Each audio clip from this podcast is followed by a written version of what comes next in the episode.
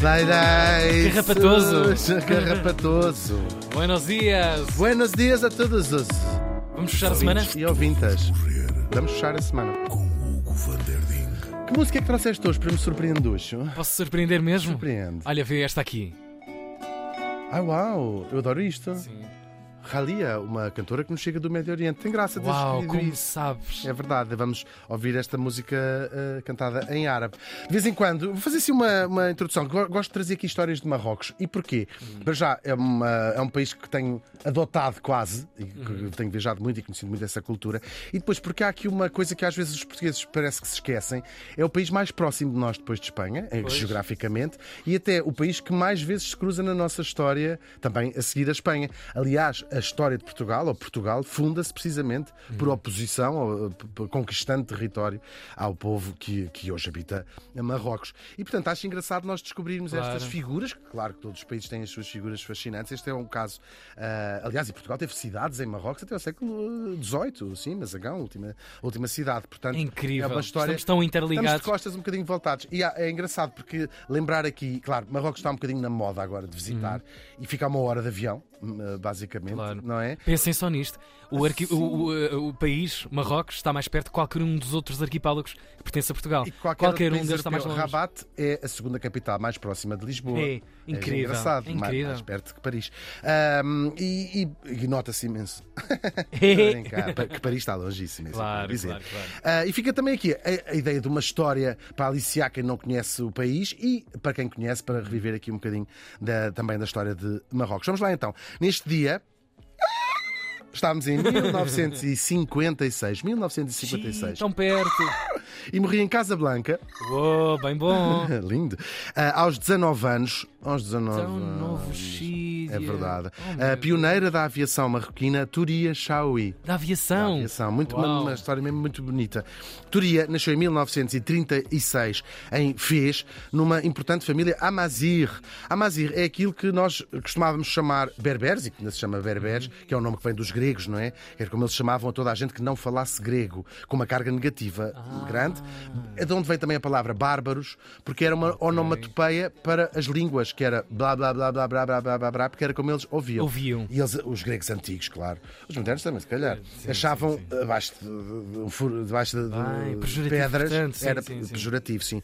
E estes berberes foi passando, o povo chama-se a si próprio. Acontece muito isto, quando tens um nome externo, mas dentro da tua comunidade tens outro nome. Amazir é o nome que estas pessoas dão a, a- a si próprias, que é um- são inicialmente tribos e que ocupavam aquela região ah, toda. E ela vinha de uma importante família Amazir. O pai era um jornalista, foi também encenador de teatro do movimento avant-garde, era um Oh. tipo, sim, era um tipo muito, muito, muito interessante, fez cinema também, gente muito moderna.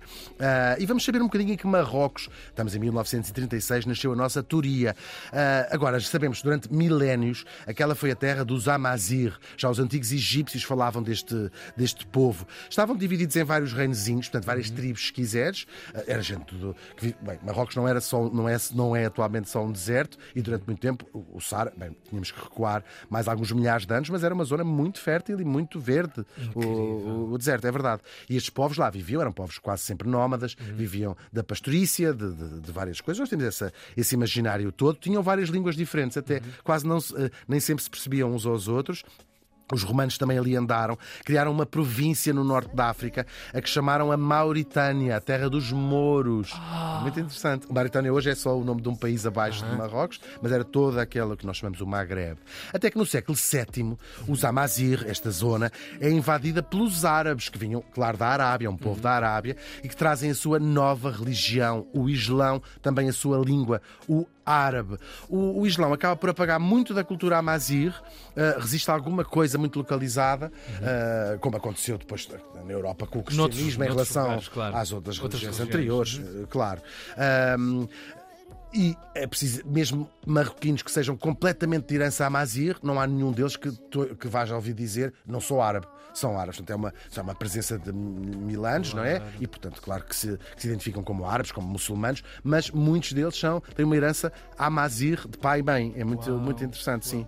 Que, cujas, nas, sobretudo nas montanhas, onde vive muita gente amazir, mantém quase adaptações do Islão que tu percebes que está ali. sim, olha, por exemplo, há, há certas festas religiosas que no mundo árabe uh, do Médio Oriente são festas tristíssimas. Imagina a Páscoa, vamos Sim, fazer sim, sim, uma- um sim. paralelismo. E que para os Amazir são festas alegres.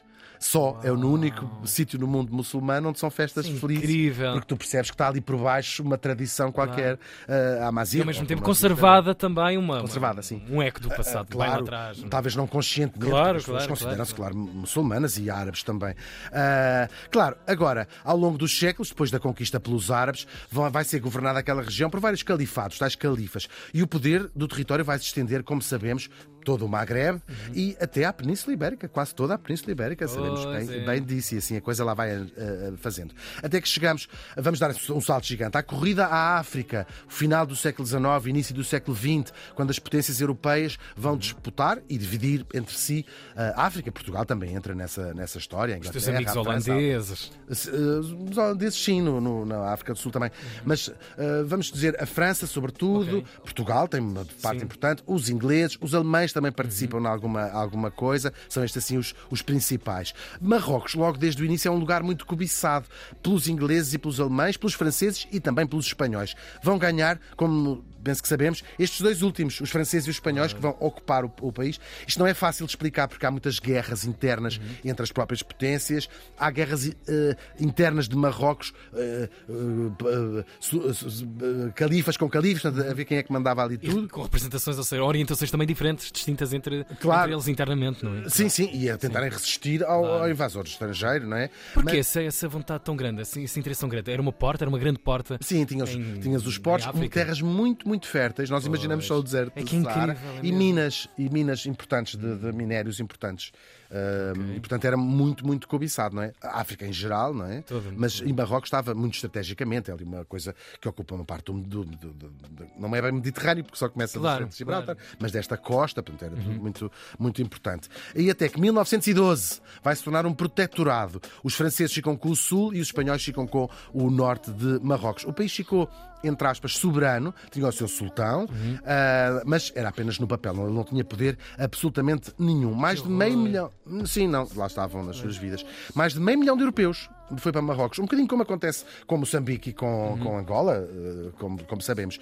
Eh, Lá vão quase todos franceses, mas muitos espanhóis também no norte. Eh, Iam quem? Funcionários públicos e colonos em busca de- de- das riquezas, nas tais minas, na agricultura, quer dizer, sendo donos de coisas, não Claro, na agricultura. E com uma grande promessa dita. económica das suas vidas também, não é?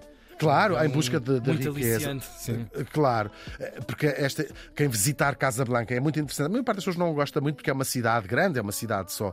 Mas vês um Paris construído em 1912, 20, depois nos anos 20, anos 30, um Paris, um Paris ah, com prédios muito parecidos, muito adaptados a- a- ao sítio, mas aquela Art Deco, quase, os, os estuques no- nas- nos, É nas- nos, nos edifícios, sim, tudo. Depois em, em branco, não é? Não tem aquele crepe que, que tem Paris, mas é muito, muito interessante. Prédios lindos, nem todos muito bem preservados hoje em dia, mas percebes.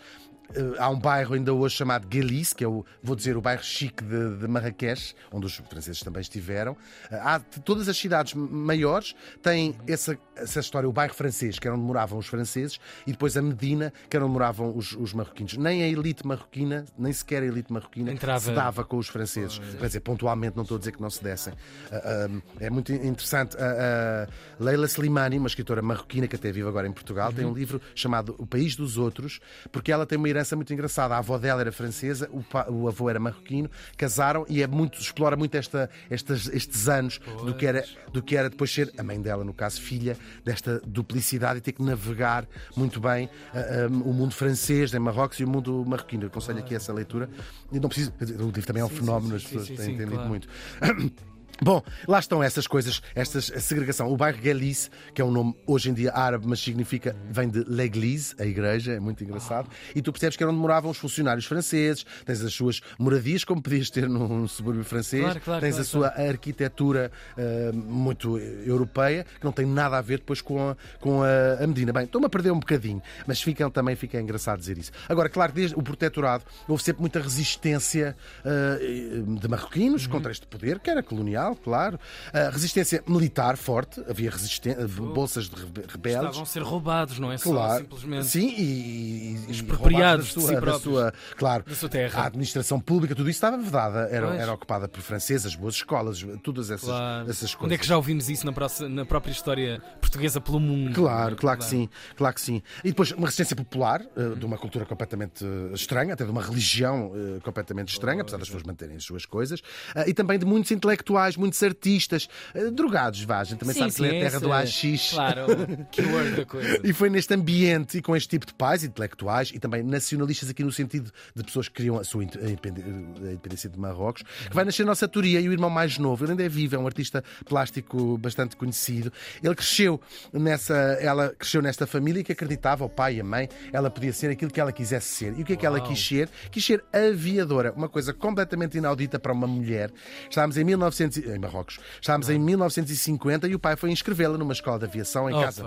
Que incrível! É muito incrível. Sim. Ele chega lá e os franceses dizem assim: que seria? Para já a escola era praticamente, ou só de franceses, uhum. mas não havia, aquilo era um protetorado, portanto não é uma colónia propriamente dita, aquilo tem que ter algumas regras. E o pai disse assim: mostra-me lá o regulamento onde diz que ela não uhum. pode se inscrever não havia ser mulher. E eles procuraram, não havia nada, discutiram entre si o que é que a gente faz, não havia muito base legal para lhe dizerem que ela não se podia inscrever. Sim. E então, o que é que eles combinaram? Está bem, ela venha, mas internamente os instrutores franceses, ah, ela, ao fim de uma semana, desiste.